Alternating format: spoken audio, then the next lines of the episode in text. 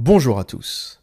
Vous avez été très nombreux à me demander d'aborder la question de la crise ukrainienne, et ce sujet est arrivé en numéro 2 du sondage que j'avais lancé sur YouTube afin de créer une liste de priorités dans ma longue liste de sujets à venir sur YouTube, juste devant elle a acheté du sperme sur Internet, Jean Baudrillard, le père de la matrice, et Terminator, le scénario Skynet, qui sont des sujets que j'aborderai très prochainement. Et pour la petite info, j'ai également lancé un sondage sur ma page Patreon afin de préparer une petite liste de podcasts exclusifs et le résultat a été plutôt intéressant et les sujets à suivre très prochainement sur Patreon et dans l'ordre sont L'arnaqueur de Tinder, j'analyse cette masterclass en hypergamie, tutoriel investissement, comment et où acheter vos ETF étape par étape, Rollo Tomassi, l'homme rationnel, les cinq Vojac, l'homme du quotidien, déclassé, humilié et collectionneur de NFT, et le meilleur pour la fin, Otto Weininger, sexe et caractère, quand H pur rencontre F pur. Et vous avez certainement déjà entendu cette terminologie H pur, l'homme absolu, le mâle dans toute sa splendeur, et F pur, le féminin parfait, le féminin ultime. Et l'homme à l'origine de ce vocabulaire et de cette étude du genre est Otto Weininger, un petit génie autrichien âgé d'à peine 23 ans, c'est aussi l'âge auquel il s'est suicidé, et qui a développé cette théorie dans son livre Sexe et caractère publié en 1903. Mais sans plus tarder, revenons à un autre sujet. Que se passe-t-il en Ukraine? Le pays est-il au bord de la guerre? La Russie va-t-elle envahir l'Ukraine et annexer tout simplement une partie du territoire? Le pays va-t-il faire scission et se diviser en deux, une Ukraine de l'Est et une Ukraine de l'Ouest? On entend tout et n'importe quoi sur la question et il était temps de mettre un peu d'ordre dans ce sujet. Tout d'abord, je souhaitais préciser que la géopolitique n'était pas un monde manichéen. Ce n'est pas une question de gentils et de méchants. Ce n'est pas les gentils ukrainiens ou les gentils américains contre les méchants russes, comme souvent dépeint dans les médias. Mais la géopolitique, c'est une question d'intérêt et de rapport de force. Et si on devait comparer la géopolitique aux croyances, cela ressemblerait plus au panthéon grec qu'aux religions abrahamiques. Les religions monothéistes ont apporté au monde une vision manichéenne un peu trop simpliste. Il y a les gentils, les pieux, ceux qui croient en Dieu, et il y a les méchants, les non-croyants. Les premiers iront au paradis, les seconds iront en enfer. Alors que le panthéon grec est bien plus proche, à mon sens, de la réalité du monde, de la réalité de la vie. Les dieux n'y sont pas parfaits, les dieux ont aussi leurs peurs, leurs défauts et leurs inquiétudes. Chez les Grecs, par exemple, les dieux jalousent la mortalité des humains parce que l'immortalité, c'est l'ennui, la mort a tout de même sa qualité, la mort a le mérite d'apporter une fin à l'histoire, elle apporte une fin à l'ennui de l'existence, et les humains, à leur tour, jalousent les dieux, ils jalousent leur puissance, ils jalousent leur omnipotence, et ironiquement, ils jalousent aussi leur immortalité. Et la morale de l'histoire, c'est que immortalité des dieux ou mortalité des humains, il est dans notre nature de fantasmer ce que l'on n'a pas. Et voilà pourquoi je suis un grand admirateur du panthéon grec, parce qu'il nous présente la vie telle qu'elle est, avec toutes ses nuances, et pas une histoire simplifiée de méchants et de gentils, d'enfer et de paradis. Et l'histoire ukrainienne, c'est un peu l'histoire d'une tragédie grecque qui commence avec la réunification de l'Allemagne. Le 9 novembre 1989, le mur de Berlin tombe, les habitants de la République démocratique allemande RDA aspirent à la prospérité de l'Ouest et un exode massif menace la stabilité de la région. Et la question de la réunification des deux Allemagnes commence à se poser et finit par se mettre en place. Et après cette réunification de l'Allemagne, il est prévu que l'ensemble adhère à l'OTAN, à l'organisation du traité atlantique Nord, qui est une organisation créée en 1949 pour faire contrepoids à l'Union soviétique. C'est une union géographique, militaire, politique qui a été à l'origine créée pour peser contre la menace perçue ou réelle de l'Union soviétique. Du côté français, le président de l'époque, François Mitterrand, accepte la réunification de l'Allemagne avec une seule condition, celle que l'Allemagne adhère au projet d'union monétaire, ce qui deviendra plus tard l'euro. Si vous vous demandez aujourd'hui, en faisant vos courses, qui est à l'origine de cette absurdité de l'euro qui est en train d'appauvrir euh, tous les peuples qui l'utilisent, hein, tous les peuples de l'Union européenne, mis à part l'Allemagne peut-être et quelques pays du Nord, eh bien le pays à l'origine de l'euro, c'est la France, et la personnalité à l'origine de l'euro, c'est François Mitterrand. Et à l'époque, on pensait que sceller, bloquer, enfermer l'Allemagne dans une monnaie commune avec la France, eh bien empêcherait l'Allemagne de redevenir une grande puissance euh, locale, une grande puissance européenne. On peut constater que c'est tout le contraire euh, qui s'est produit et grâce euh, à l'euro, l'Allemagne génère aujourd'hui des excédents commerciaux phénoménaux, des excédents commerciaux à faire rougir la France. La France est en déficit comme tous les pays du sud de l'Europe. Et cet exemple de l'euro nous montre comment une mauvaise décision politique peut détruire l'avenir d'une nation, sur les 30, 40, 50 années à venir. Je ne sais pas quand est-ce qu'on sortira de l'euro, je ne sais pas quand est-ce qu'on sortira de cette absurdité monétaire, mais en tout cas, si vous cherchez une tombe sur laquelle cracher, ou si vous cherchez euh, quelqu'un à blâmer, cette personne s'appelle François Mitterrand. Et comme on ne change pas une équipe qui gagne, bien sûr, c'est un socialiste. Je vais vous le dire très simplement, dès que ça part en couille, chercher à gauche. Alors, je sais que j'ai quelques auditeurs, pas beaucoup, mais j'en ai quand même, avec une sensibilité de gauche qui grince des dents à chaque fois que je critique euh, le communisme, le socialisme. Mais je vais vous dire un truc sur la question de l'euro, les socialistes se sont plantés. Et il est hors de question de dire on ne savait pas, on n'a pas vu le truc, on pensait que c'était une bonne idée, on imaginait que ce grand projet d'unification euh, fonctionnerait. On savait tout, on savait tout. La seule différence entre nous et les Britanniques, c'est que les Britanniques ont eu Thatcher et nous, on a eu euh, Mitterrand.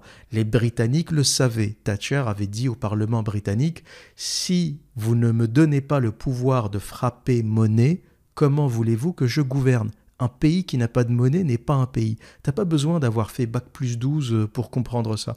Mais comme les socialistes, les communistes sont souvent dans le dogme, sont souvent dans les bonnes idées qui ne marchent pas. Hein. Staline, c'est plein de bonne volonté, mais ça finit avec 20 millions de morts. Euh, le communisme et le socialisme et les idéologies de gauche commencent toujours par plein de bonnes idées et ça finit en carnage. Et la question de l'euro va finir aussi en carnage. Elle se terminera un jour. Hein. La seule question en suspens, c'est le temps. Est-ce que ça mettra 10 ans, 20 ans, euh, 3 ans, 50 euh, ans? Euh, On ne sait pas. Mais en tout cas, mathématiquement, cette absurdité viendra à sa fin. Et tous les pays qui réfléchissent, on pourra citer la Suisse, le Royaume-Uni, la Suède, ont vu arriver cette grosse absurdité de l'euro et n'y ont jamais adhéré. Mais si M. Mitterrand était tout oui pour la réunification de l'Allemagne avec la contrepartie euro, les soviétiques n'étaient pas complètement de cet avis et ils étaient encore moins enthousiasmés à l'idée que l'Allemagne rejoigne l'OTAN, rejoigne l'organisation du traité Atlantique Nord.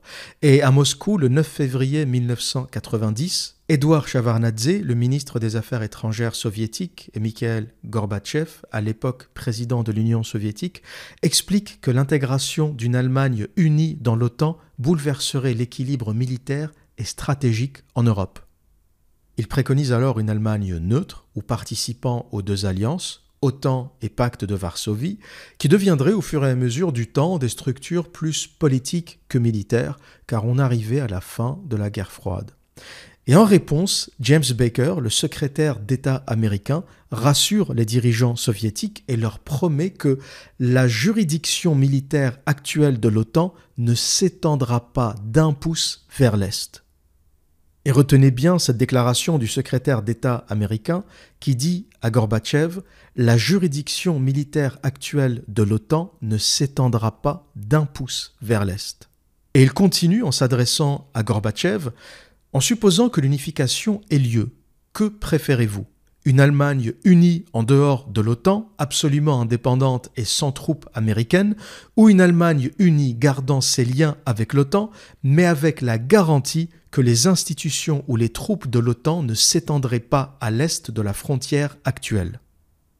Et Gorbatchev répond à l'époque Notre direction a l'intention de discuter de toutes ces questions en profondeur, et il va sans dire qu'un élargissement de la zone OTAN n'est pas acceptable. Et James Baker conclut Nous sommes d'accord avec cela, au sens l'Amérique, les États-Unis, l'OTAN est d'accord avec cela. Et c'est sur ces bases que cette discussion s'est terminée, que cette réunion s'est terminée. C'est sur ces bases que la réunification de l'Allemagne a été possible, avec la condition ultime que jamais l'OTAN ne s'approche ou ne se rapproche des frontières de l'Union soviétique ou plus tard des frontières de la Russie. Mais lorsqu'on observe le déroulement des choses, cet accord n'a pas été respecté. L'OTAN s'étendra bien au-delà des frontières de l'Allemagne. Et pour vous donner rapidement la liste des pays qui ont intégré l'OTAN depuis, en 1999, la République tchèque, la Hongrie, la Pologne rejoignent l'OTAN. En 2004, la Bulgarie, l'Estonie, la Lettonie, la Lituanie, la Roumanie, la Slovaquie, la Slovénie rejoignent l'OTAN. En 2009, l'Albanie et la Croatie. En 2017, le Monténégro. Et en 2020, la Macédoine du Nord. Et la Russie, et notamment la Russie de Vladimir Poutine, observe tout ça et se dit ça ne sent pas bon ça ne sent pas bon. La guerre froide est terminée, l'Union soviétique ne représente plus une menace, pourquoi l'OTAN continue à avancer vers l'Est? Pourquoi l'OTAN est en train d'approcher ses bases de missiles nucléaires aux frontières russes? Quel est le plan des États-Unis? À quoi pense l'Amérique? Et quand vous voyez la chose se développer, il est très facile de comprendre que pour les Américains, la guerre froide n'est pas finie, que le bloc de l'Est, représenté par la Russie et par la Chine, est toujours un danger potentiel, parce que rien ne peut justifier un tel déploiement militaire vers l'Est, surtout euh, quand la menace soviétique a disparu depuis plusieurs années. Et jusque-là, la Russie est restée plutôt observatrice, il n'y a pas eu euh, de réaction de Moscou face à ce déploiement militaire de l'OTAN vers l'Est, mais la goutte d'eau qui a fait déborder le vase, c'est quand les pourparlers pour l'admission de la Géorgie puis de l'Ukraine ont commencé. Parce que là, ces pays sont frontaliers à la Russie et l'OTAN, en intégrant potentiellement la Géorgie et l'Ukraine, arriverait aux frontières russes. Et Moscou pourrait éventuellement avoir des missiles nucléaires à quelques kilomètres de sa frontière. Et dans un superbe documentaire paru en 2015 où Oliver Stone interroge Vladimir Poutine au sujet de cet épisode, au sujet de cette fameuse promesse faite par l'OTAN à euh, Gorbatchev, Poutine répond Rien n'avait été couché sur le papier. Ce fut une erreur de Gorbatchev. En politique, tout doit être écrit, même si une garantie sur le papier est aussi souvent violée. Gorbatchev a seulement discuté avec eux et a considéré que cette parole était suffisante, mais les choses ne se passent pas comme ça. Et Poutine aujourd'hui hérite de cette erreur diplomatique de Gorbatchev, parce qu'en diplomatie, on ne scelle pas des accords aussi importants sur une poignée de main. Ces choses-là se décident par des traités internationaux qui sont signés, sculptés dans le marbre et qu'on peut consulter dans des situations telles qu'aujourd'hui où l'OTAN et les États-Unis violent ces traités. Mais là, il ne s'agit pas d'un traité, il s'agit d'une parole qui a été enregistrée, qui a été écrite, qui a été retranscrite. Mais une retranscription d'une réunion ne vaut pas traité. Le secrétaire d'État américain aurait pu promettre n'importe quoi à Gorbatchev, il n'y avait aucune raison légale de s'y tenir. Et du point de vue des traités internationaux, ben effectivement, les États-Unis n'ont rien violé. Parce qu'une promesse n'est pas un traité. Et quand les Américains disent on n'a rien promis, parce que c'est ce que disent les Américains aujourd'hui. Ils disent on n'a rien promis. Les Russes disent qu'on a promis de ne pas s'étaler à l'Est, etc. Mais on n'a rien promis. Et quelque part, sur le papier, eh bien, ils n'ont rien promis. Euh, la réunion, la poignée de main ne vaut pas traité international. Et Poutine le sait, il hérite aujourd'hui de ce cadavre qu'a laissé Gorbatchev. Il essaye de le gérer comme il peut pour défendre les intérêts de la Russie, mais euh, il le sait très bien.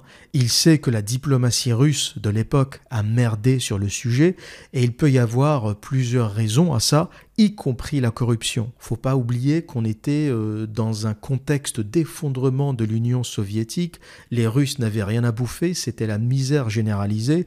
T'achètes un politicien avec quelques dizaines de milliers de dollars quelques centaines de milliers de dollars, grand maximum. Donc pour faire valider quelque chose aux Russes en 1990-1991, en pleine débâcle, en plein effondrement, euh, il ne s'en fallait pas de beaucoup. Et on peut très bien imaginer que dans le cercle de Gorbatchev, il y ait eu euh, une corruption massive. Je ne dis pas que c'est le cas, je dis que c'est possible.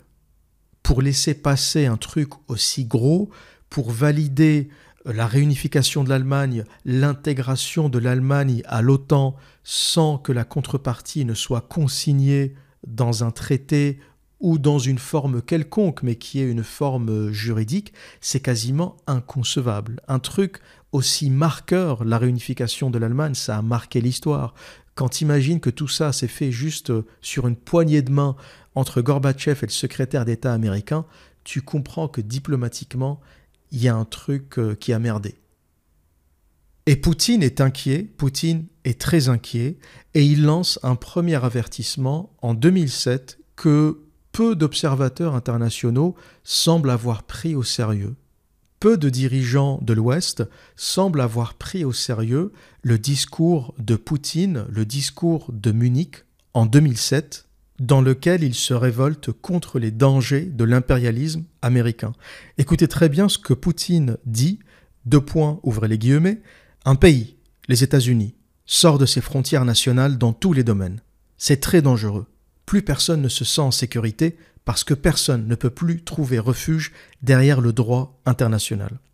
Et vous comprenez que derrière ce que dit Poutine, eh bien, c'est le comportement des États-Unis au cours des 20 dernières années qui ressort. C'est l'invasion de l'Irak, c'est la déstabilisation du Moyen-Orient. On est en 2007, donc la phase Libye, Syrie n'était pas encore arrivée, mais on a l'impression que Poutine le savait déjà et il s'insurgeait contre ça. Il faut savoir que les États-Unis ont attaqué l'Irak unilatéralement sans l'accord de l'ONU. C'est une première fois depuis la fin de la Deuxième Guerre mondiale. L'ONU était justement cette organisation euh, qui a été créée pour éviter ce genre de débordement. Eh bien, les États-Unis euh, n'ont que faire de ce que dit l'ONU. Ils considèrent que l'ONU, c'est eux, et ils considèrent qu'ils peuvent attaquer n'importe quel pays s'ils jugent que c'est utile ou s'ils jugent que ça représente une menace pour les États-Unis. Et Poutine avait très tôt alerté contre la dérive américaine qui, se retrouvant seul dans ce monde unipolaire, depuis l'effondrement de l'Union soviétique, les Américains n'ont plus d'adversaires à leur taille. On a complètement basculé dans un monde unipolaire où ils décident seuls de l'avenir du monde. Et aujourd'hui, avec Poutine, avec l'émergence de la Chine, on est en train de voir renaître ce monde bipolaire avec des puissances qui ont des intérêts différents, une vision du monde différente, qui s'affrontent économiquement, Militairement, c'est de moins en moins probable en raison des armes nucléaires. La troisième guerre mondiale, s'il y en a une, sera la dernière. Et la quatrième guerre mondiale se fera au lance-pierre. Hein, pour la quatrième, on sera tous en slip en train de se lancer des cailloux. C'est la fin de la civilisation. Mais en 2008, l'OTAN, les États-Unis, la France, le Royaume-Uni, complètement dans le déni et qui ne semblent pas avoir entendu le discours de Poutine en 2007, entame des discussions pour inviter la Géorgie et l'Ukraine dans l'organisation. Vous imaginez que pour la Russie, il est inconcevable que la Géorgie intègre l'OTAN. Déjà, c'est un pays frontalier, hein, donc là, c'est l'OTAN euh, directement euh, aux portes. Et historiquement, la Géorgie, c'est la Russie. Staline était originaire de Géorgie. Il y a des liens historiques immenses entre la Russie et la Géorgie. Il est hors de question qu'une base américaine mette les pieds en Géorgie.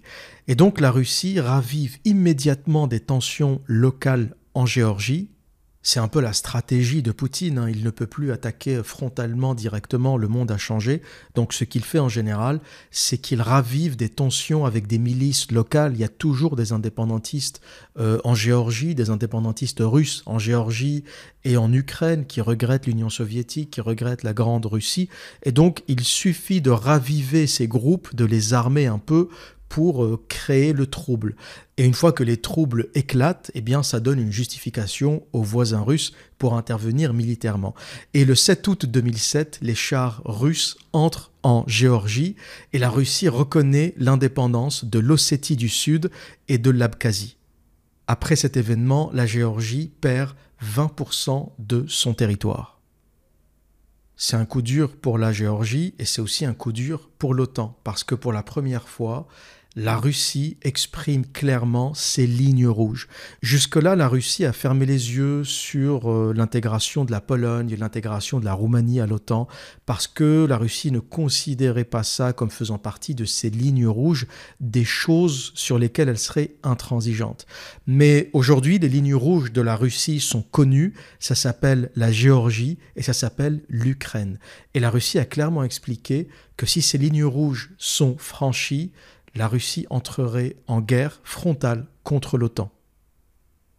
Et c'est pour ça que l'enjeu ukrainien est immense, il dépasse d'ailleurs la question de l'Ukraine et du territoire ukrainien, parce que l'Ukraine, c'est le seul sujet ou c'est le seul territoire pour lequel la Russie entrerait en guerre frontale contre l'OTAN.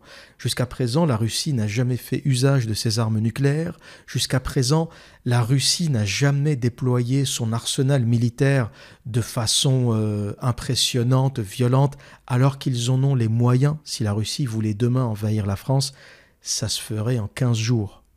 La Russie est un pays de militaires lorsqu'on voit l'arsenal militaire que la Russie a réussi à développer, et là je ne parle pas uniquement de l'arsenal nucléaire, hein, je parle aussi des avions, les MiG, MiG-29, MiG-30, MiG-31, les Sukhoi, des avions de chasse incroyables, les missiles, notamment les missiles hypersoniques Zircon ou Zircon, des missiles qui voyagent à la vitesse Mach 5, 6000 km/h, avec un budget ridicule.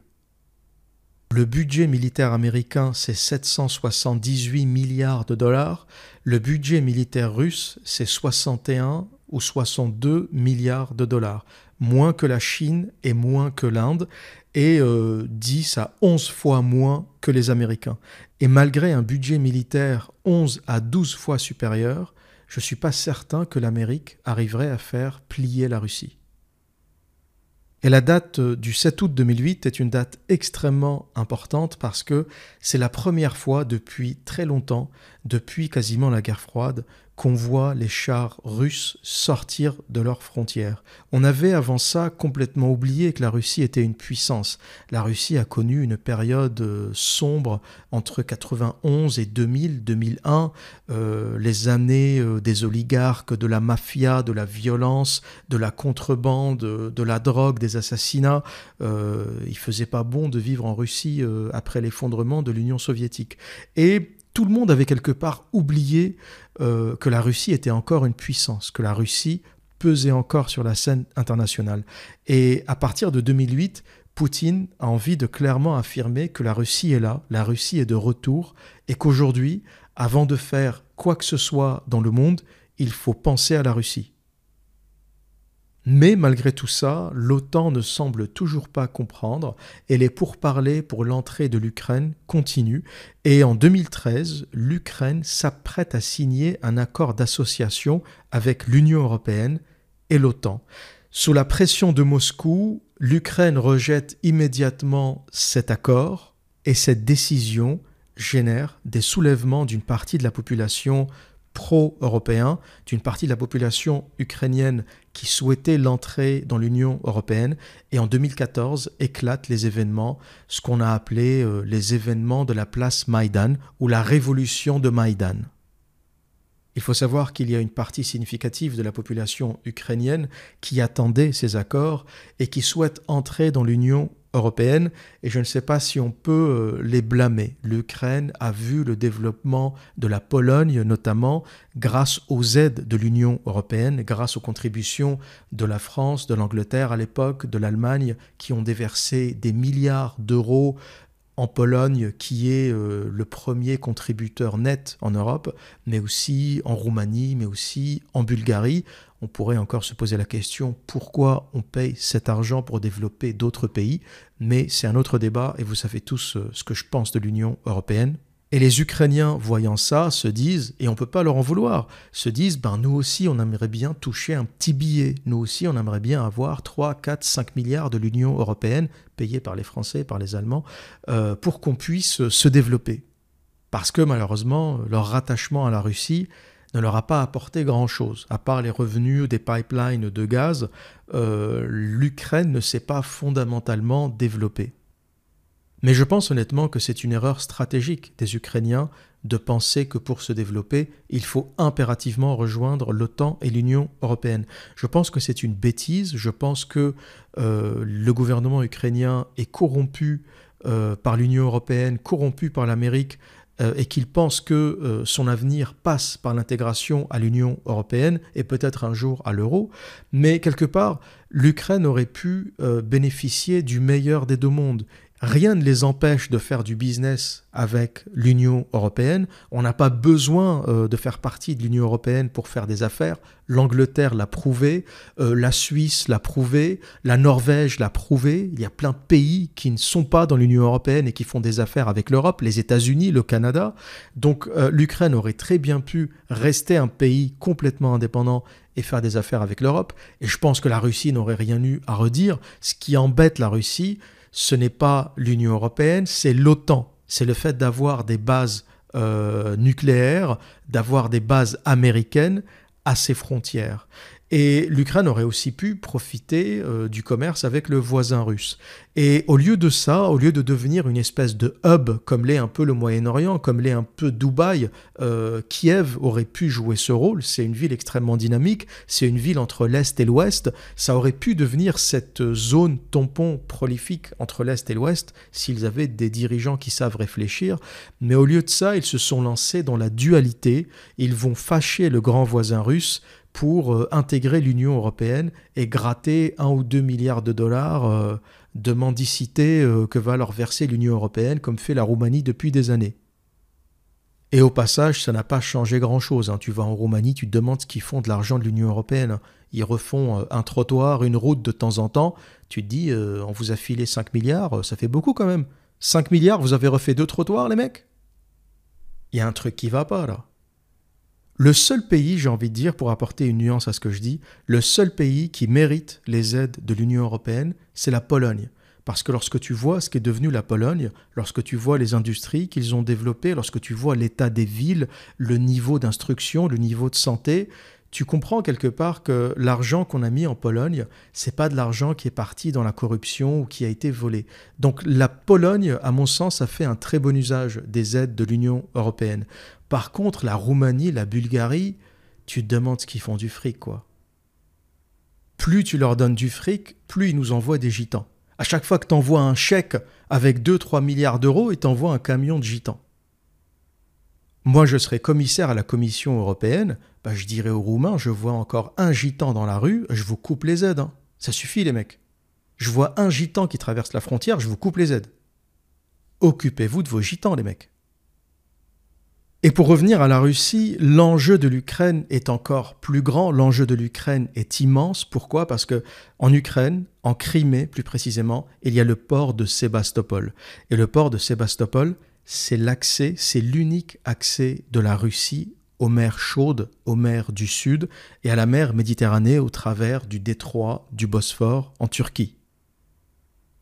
C'est un enjeu vital pour Moscou, un enjeu vital pour la Russie, et imaginez une seule seconde que Sébastopol, que le port de Sébastopol tombe entre les mains des Américains, qu'une base militaire américaine débarque à Sébastopol, c'est impensable pour les Russes. C'est pour ça que je vous disais, sur le sujet de l'Ukraine, les Russes entre en guerre, y compris guerre nucléaire. C'est vraiment la ligne rouge à ne pas dépasser. La Géorgie et l'Ukraine, mais encore plus l'Ukraine.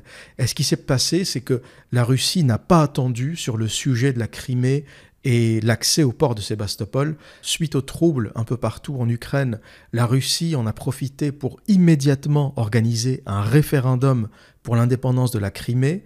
Les Criméens, je pense que c'est comme ça qu'on appelle les habitants de cette région, ont répondu oui à 83% et ils ont confirmé leur rattachement à la Russie. Et il y a eu beaucoup de bruit autour de cette question de la Crimée, c'est inacceptable, la Crimée a été rattachée à la Russie, c'est un territoire ukrainien, alors que le pataquès autour de cette histoire n'est pas justifié. La Crimée a toujours été un territoire russe, la Crimée et le port de Sébastopol ont toujours appartenu à la Russie. Il y a eu un décret de Nikita Khrouchtchev en 1954, qui était à l'époque le président de l'URSS, qui a donné, qui a offert la Crimée à l'Ukraine. Jusqu'à aujourd'hui, personne n'arrive à comprendre cette aberration. Jusqu'à aujourd'hui, euh, au sein de la diplomatie russe, personne ne sait pourquoi euh, Khrouchtchev a offert la Crimée à l'Ukraine. Alors, à l'époque, ça posait moins de problèmes. C'était l'Union soviétique. L'Ukraine appartenait à l'Union soviétique. Tu donnes un territoire, tu le récupères, tout le monde s'en fout. Personne n'imaginait qu'il y aurait un jour indépendance de l'Ukraine et indépendance euh, accessoirement de la Crimée. Euh, mais on ne sait toujours pas euh, techniquement pourquoi il a offert ce territoire. Peut-être qu'il y avait des tensions, des choses qu'on ne connaît pas, et ce cadeau a servi à régler une affaire quelconque. Mais en tout cas, avant 1954, la Crimée a toujours été un territoire russe. Ses habitants sont russophones. Ils ont tous des ancêtres, des origines russes. Ils parlent tous russe donc pour eux, euh, revenir, euh, se rattacher à la Russie, c'est se rattacher à la mère patrie. Il n'y a pas eu de traumatisme en Crimée par rapport euh, à cet événement. C'est pour ça que ça s'est fait dans la douceur. Pas une seule balle n'a été tirée pour rattacher la Crimée à la Russie. Ça s'est quasiment fait naturellement. Et ces deux événements de la Géorgie et de l'Ukraine euh, nous racontent un peu le personnage Poutine. Poutine, c'est un judoka, faut pas l'oublier, et il réfléchit comme un judoka. C'est pas quelqu'un qui donne des coups gratuitement, mais c'est quelqu'un qui profite des attaques de son adversaire pour les retourner contre lui. C'est quelqu'un qui profite du déséquilibre de son adversaire, des mouvements de son adversaire pour arriver euh, à le faire tomber, à le soulever. Et il agit toujours ainsi, et c'est jamais lui qui commence. Vous remarquerez que c'est toujours l'OTAN qui donne le premier coup, l'OTAN qui lance des pourparlers avec l'Ukraine, et ensuite c'est Poutine qui réagit, d'abord en créant des désordres locaux, il a les moyens de le faire, il y a tellement de russophones, tellement de milices dans le coin qu'il suffit de créer un petit soulèvement pour que ça parte en couille. Et une fois qu'il y a désordre, il a euh, une raison légitime pour intervenir. Il balance les chars et il dit Moi, je fais du maintien de l'ordre à ma frontière. Été tranquille, j'ai vu que ça a commencé à bouger à la place Maïdan, j'ai vu le bordel. Moi, je me suis dit Je débarque et je règle tout. Et c'est comme ça qu'en 2014, cette histoire euh, de la place Maïdan et de l'Ukraine euh, s'est arrêtée ou s'est calmée et il y a une situation de tension permanente depuis. Alors le pays n'est pas vraiment en état de guerre, vous allez à Kiev, vous vivez normalement, c'est une ville dynamique, mais on sait toujours que la violence peut éclater à tout moment. On sait toujours que ça peut dégénérer à tout moment. Il suffit que l'OTAN fasse un mouvement qui ne plaît pas aux Russes pour que les Russes débarquent en Ukraine. Et avec tous ces coups de maître, avec tous ces problèmes qu'il a réussi à régler en fin stratège sans ne jamais laisser l'OTAN approcher de ses frontières, Poutine continue et donne le coup ultime à l'Occident le 30 septembre 2015. Alors que États-Unis, France, Royaume-Uni sont enlisés en Syrie, le pays est à feu et à sang, des milliers de civils tués, des centaines de milliers de civils syriens déplacés. Poutine se dit, ça en est trop. Après Ben Ali, après Moubarak, après Kadhafi, Washington va trop loin, ça suffit, et c'est la première fois que la Russie décide d'intervenir au Moyen-Orient depuis la guerre froide. Poutine est appelé par Bachar el-Assad à l'aide, et la chose incroyable, c'est qu'en deux ans, Poutine nettoie la Syrie. Et ça, ça a été l'une des plus grosses claques que l'Occident n'a jamais reçu au cours des 30 dernières années. On va dire que depuis la première guerre du Golfe, euh, Américains, Britanniques, Français se baladent au Moyen-Orient, déclenchent des guerres euh, sans trop comprendre pourquoi, comment, sans aucune intervention, avec une injustice totale, sans qu'il n'y ait aucun contrepoids pour arrêter tout ça.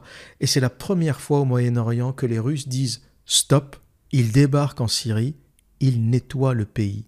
Et personnellement, ce que je me suis dit, la première chose que je me suis dit, c'est qu'il y a un truc qui ne va pas en Occident. Il y a un truc, il y a une relation malsaine entre l'Occident et le terrorisme. Vous imaginez tout de même qu'on a envoyé les plus grandes puissances militaires au monde en Syrie l'Amérique, le Royaume-Uni, la France, la Turquie s'en est mêlée, et on nous a expliqué qu'on n'arrivait pas à battre ces terroristes, qu'ils étaient trop forts, qu'il fallait vivre avec euh, Daesh, euh, ISIS en anglais, euh, trop puissants, on n'arrive pas à les battre, ils sont partout, on a eu des attentats jusqu'en France, jusqu'en Angleterre, jusqu'aux États-Unis, et là, t'as Poutine qui débarque, il te nettoie le truc en deux ans. En deux ans, c'était terminé. Et en plus d'avoir humilié le monde occidental sur la question de la Syrie, Poutine a surtout prouvé que le terrorisme n'était pas subi par l'Occident, mais il était créé par l'Occident. L'Occident a vécu de ce terrorisme. L'Occident a sécurisé ses places pétrolières par ce terrorisme qu'il a financé.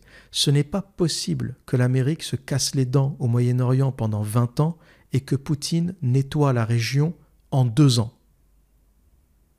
Budget militaire américain, 12 fois le budget militaire russe. Et vous remarquerez d'ailleurs que depuis l'histoire de la Syrie, et depuis notamment le Covid, le terrorisme c'est fini. Je n'ai jamais vu euh, des groupes euh, terroristes aussi assidus sur la question du confinement. Les mecs ont décidé que c'était fini. C'est bon. Allah Akbar, c'est terminé. Pendant le Covid, il n'y a pas la Wakbar. On va voir plus tard. Quand il y aura du pétrole ou du gaz ou de l'uranium ou des métaux rares, on refera à la Wakbar. Mais pour le moment, euh, non.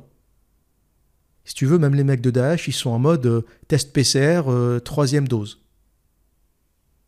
Et c'est là où tu comprends, lorsque tu creuses un peu, lorsque tu te poses la tête reposée et que tu commences à analyser les choses, tu comprends que toutes ces histoires de Allah Akbar, c'est des histoires de pétrole, de gaz, d'argent, de Qatar, d'Arabie saoudite, euh, de monarchie pétrolière, d'intérêts euh, européens.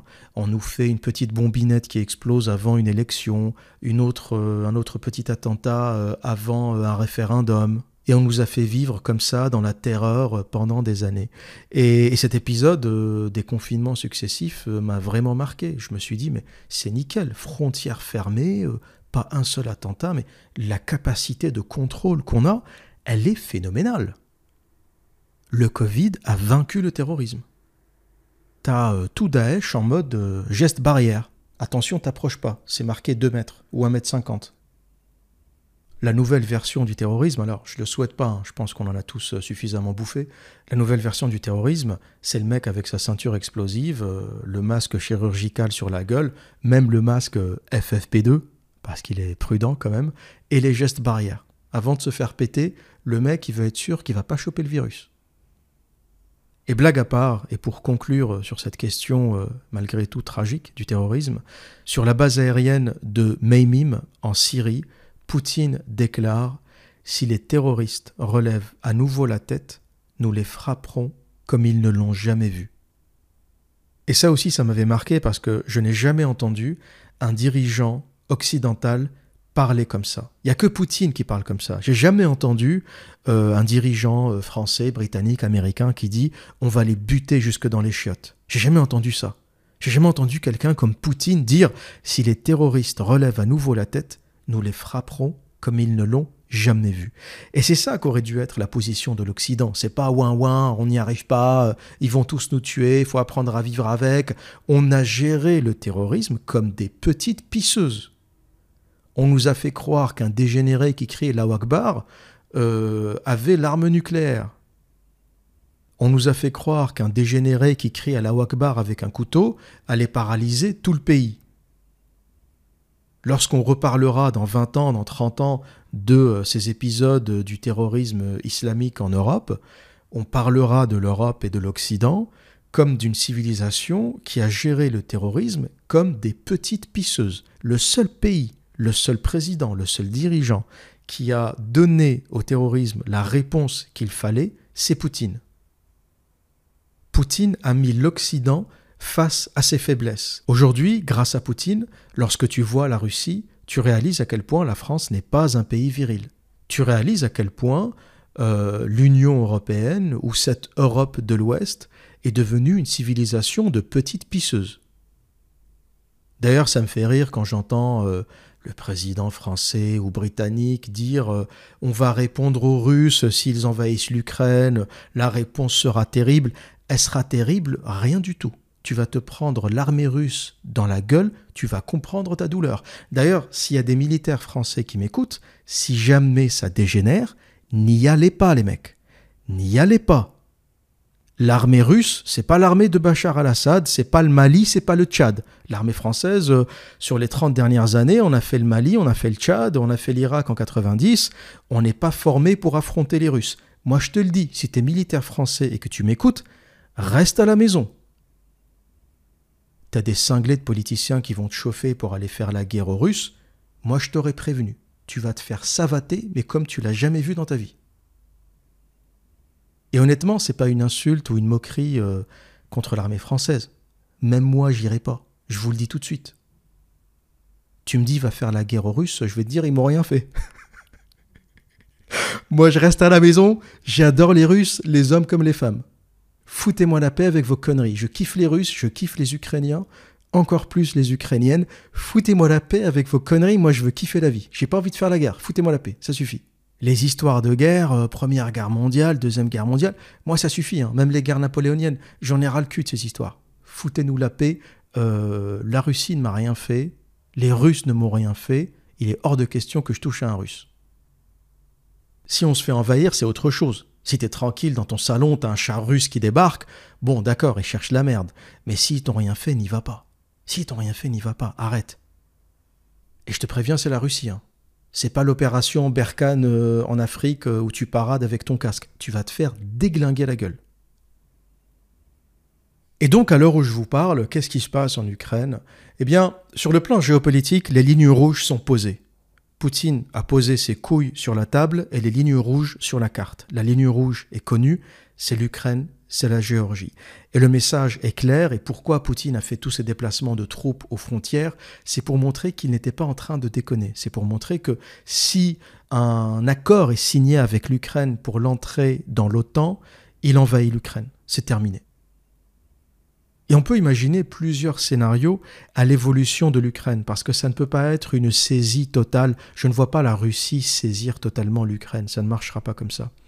L'un des scénarios les plus probables, ou on va dire peut-être l'un des scénarios qui va durer, c'est le statu quo actuel. C'est que l'Ukraine va continuer à vivre cette période de tension qui va durer un certain temps. On ne sait pas. Peut-être que le statu quo va durer 15 euh, jours, 3 semaines, 1 mois, 2 mois, et que l'invasion euh, va finir par se faire. Peut-être aussi que le statu quo va durer pendant des années. Ça, on n'en sait rien. Peut-être que dans un an, dans deux ans, on sera encore en train de parler de la Russie aux frontières. Euh, ils vont envahir, ils vont pas envahir.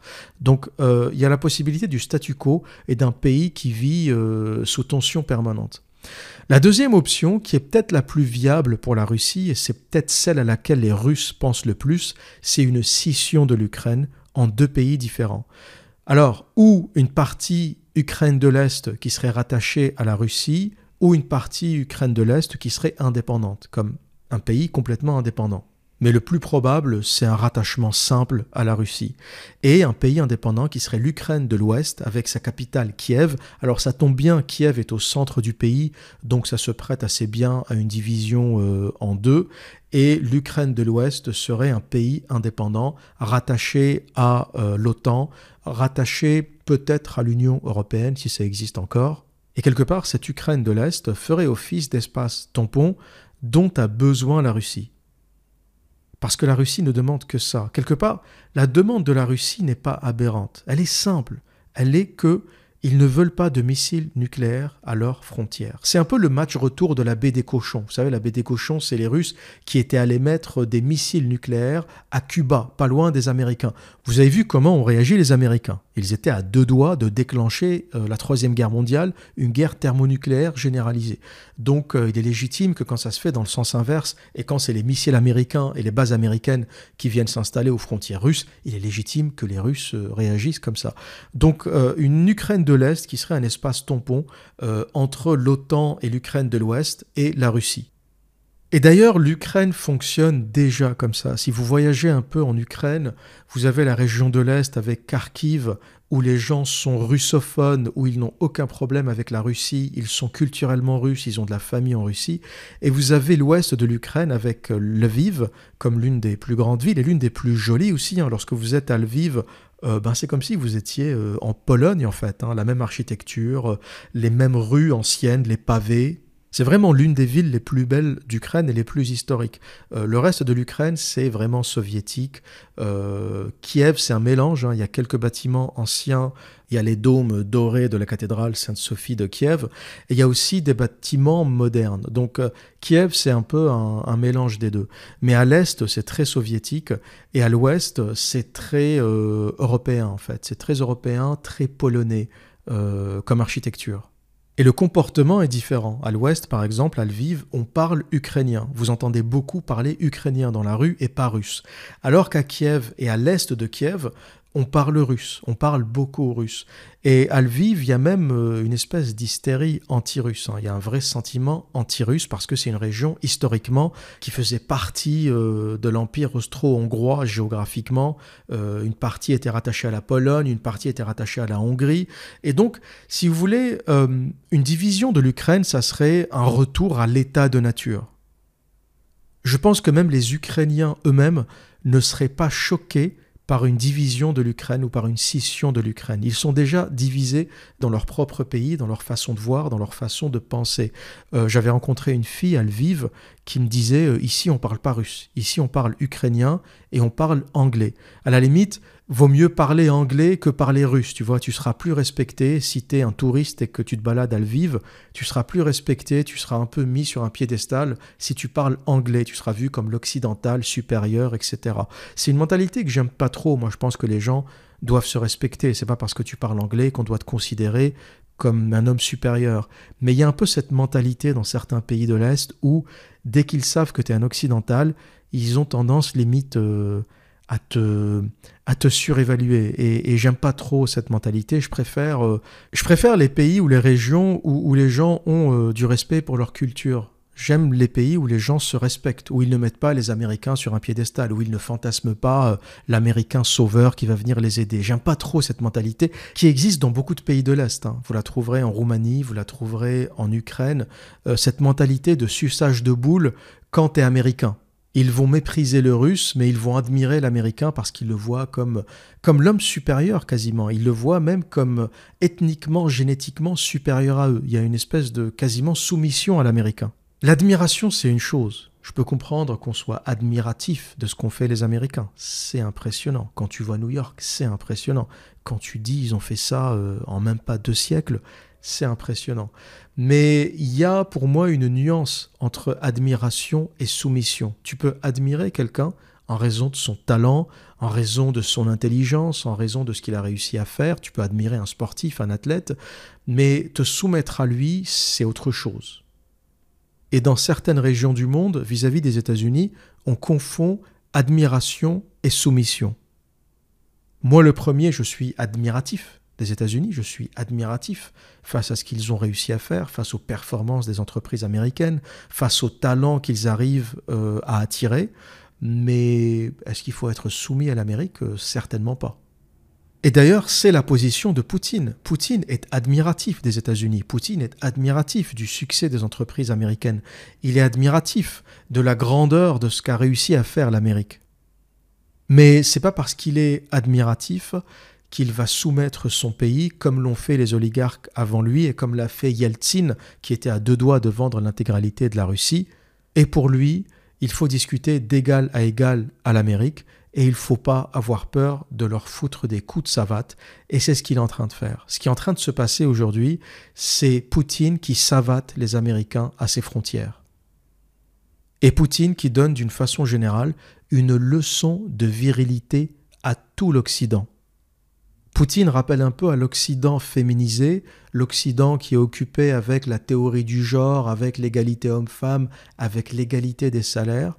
Poutine, quelque part, c'est le dernier homme viril en Europe qui leur explique que la castagne, ça existe encore, et que les Européens de l'Ouest ont un peu oublié ce que voulait dire la puissance militaire. C'est vrai qu'on a vécu euh, une période de paix euh, qui va bientôt atteindre le siècle, 80 ans quasiment, et ça va bientôt faire un siècle qu'on n'a pas eu de guerre en Europe, ça ne s'est jamais vu, et notre génération a un peu oublié, et les générations d'avant aussi, ont un peu oublié ce que ça voulait dire la guerre. Et Poutine, si on n'écoute pas collectivement euh, ce qu'il a à nous dire, et quand je dis nous, c'est l'Occident, américain, allemand, euh, britannique, français, euh, italien, tous les pays qui comptent en Europe, si on n'écoute pas ce qu'il a à dire, Poutine, ça va être euh, le premier depuis 80 ans à rappeler aux Occidentaux le goût de la savate, le goût du char qui débarque dans ta ville, le bruit des bottes qui paradent dans ta ville et qui t'expliquent que tu es allé trop loin. Et je pense qu'il est le dernier à le souhaiter. Je ne pense pas que Poutine le souhaite et tout ce qu'il est en train de faire, c'est pas pour dire qu'il va le faire, mais c'est simplement pour dire qu'il est capable de le faire.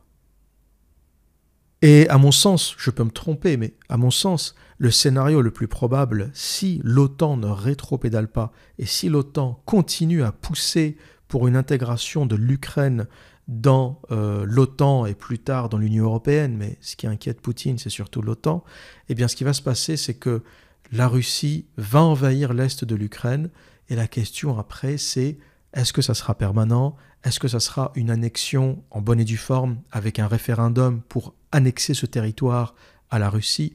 Est-ce que ça sera un État indépendant ou une province indépendante rattachée à la Russie? Euh, Ça, c'est des scénarios qui sont probables.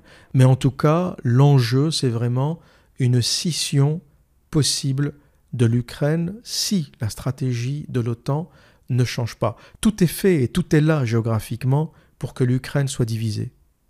Historiquement, c'est déjà comme ça. Historiquement, l'ouest de l'Ukraine est déjà un peu polonais, un peu hongrois. Euh, c'est déjà prêt quelque part pour cette division. Et l'est de l'Ukraine est déjà un territoire quasiment russe. Donc les bases pour la séparation, pour la division, euh, sont là. Mais en tout cas, je ne pense pas que ça dégénérera en guerre globalisée. Le risque existe toujours, mais avec la quantité d'armes nucléaires d'un côté et de l'autre, je ne vois pas comment ça peut dégénérer en conflit nucléaire, sauf si nos élites ont décidé qu'il était temps d'exterminer l'humanité, sauf s'ils ont décidé qu'il était temps de ramener la population mondiale à 500 millions. Là, à ce moment-là, une guerre thermonucléaire, euh, bon, ben, à part si tu es planqué en Nouvelle-Zélande, je vois pas comment tu pourras y échapper ou peut-être euh, au sud de la Patagonie dans un glacier, euh, mais à part ça, je vois pas comment tu pourrais échapper euh, à une bombe ou aux radiations. Donc honnêtement, à moins d'une folie humaine qui nous mène vers ça, je pense que le scénario le plus probable, ça va être ça. Ça va être ou le statu quo et ça va traîner comme ça pendant des années, ou la Russie qui bouge ses pions et euh, qui met en place cette invasion finale, euh, comme en Géorgie d'ailleurs, hein, ça s'est fini avec 20% du territoire géorgien qui a pris son indépendance, qui sont devenus des régions autonomes. Euh, il serait possible qu'on voit naître à l'est de l'Ukraine des régions autonomes qui seront ce fameux espace tampon entre l'OTAN et la Russie dont a besoin Poutine. Voilà ce que j'avais à dire pour aujourd'hui. Et que dire d'autre? Eh bien, comme à mon habitude, prenez soin de vous et à très bientôt.